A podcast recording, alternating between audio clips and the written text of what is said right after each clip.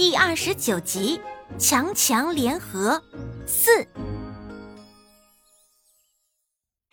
小虫悄悄爬到老白身边，用自己柔软的小身子紧紧的贴着他，像一个孩子依偎着父亲。在这样紧张的时刻，他就是想靠着老白，连他自己都不知道这是为什么。小虫一共没见过老白几面。但有两次都因老白而险中还生，这两次救命之情就像一条无影的丝一般，让他们牵挂着彼此。老白内心深处最柔软的地方一下子弥散开了，一阵强大而温暖的情感包裹住他。他俯下身来，小心地拥着小家伙。老白这一生有过很多孩子。但他从未和他们共处过，哪怕短暂的时光。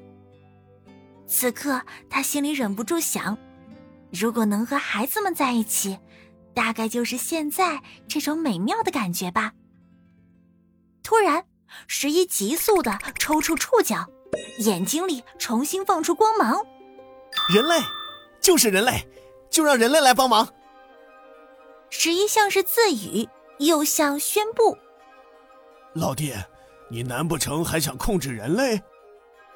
老白低头看看小虫，又看看大家，等着他们的共鸣。十一将军应该不是那个意思。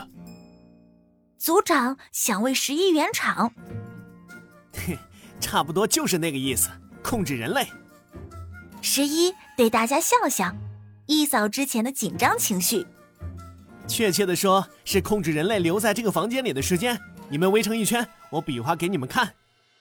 说完，他用锋利的前牙从一片桑叶上裁下几个小块来，再将它们摆放在一片大叶子上。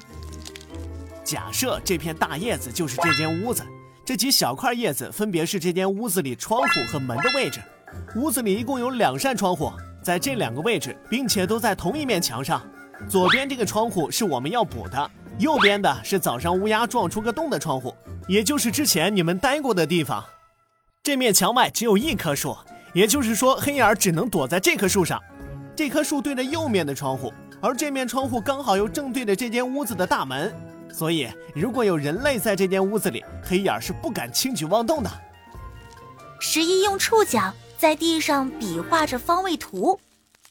幸运的是，我们要补的这扇窗户外面没有任何遮挡物。所以黑眼无法躲在靠近这扇窗户的位置，更不敢在光天化日之下站在这窗户外面的窗台上守着。你的意思是，只要有人类在这个房间里，即使我们在织补那扇窗户，黑眼也不敢来突袭我们，是这样吗？族长问。正是这样，但是因为他不敢，而且那样做的话，等于向人类报告了那扇窗户有问题，他的目的也就落空了。而我们做的这些措施。十一斟酌了一会儿，还是说出了他真实的想法。他完全不放在眼里。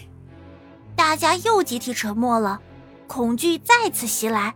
其实每只虫子心里的恐惧一直就没消失过，只是被一个个的希望冲淡，又被一次次的失望重新点燃。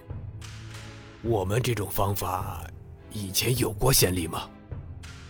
族长小心翼翼的问：“没有。”十一很坦诚的答道：“但这是我们能做到的最好的方案了。如果你们觉得风险太大，可以选择取消这次行动。”呃，不不不，呃，我我不是这个意思。我们完全相信你的判断。族长生怕十一有误会，急忙解释。十一摇摇头：“不是相信我，而是该相信你们自己的天赋。”现在最关键的问题是我们必须在人类下午过来照顾动物的那段时间里执行完这个方案，也就是说，必须在那段时间里完成三十二层网的织补工作。问题是，人类在这个房间里从来也待不了四十八分钟，是不是？确实是这样。除了周末之外，人类一天会来两次，中午喂食，晚上换水。每次换水的时间虽然长一些，基本也在三十分钟左右。十一说：“唉。”所以剩下那将近二十分钟的时间，还是一样的危险。组长忍不住叹了口气。所以我们要控制人类留在这里的时间。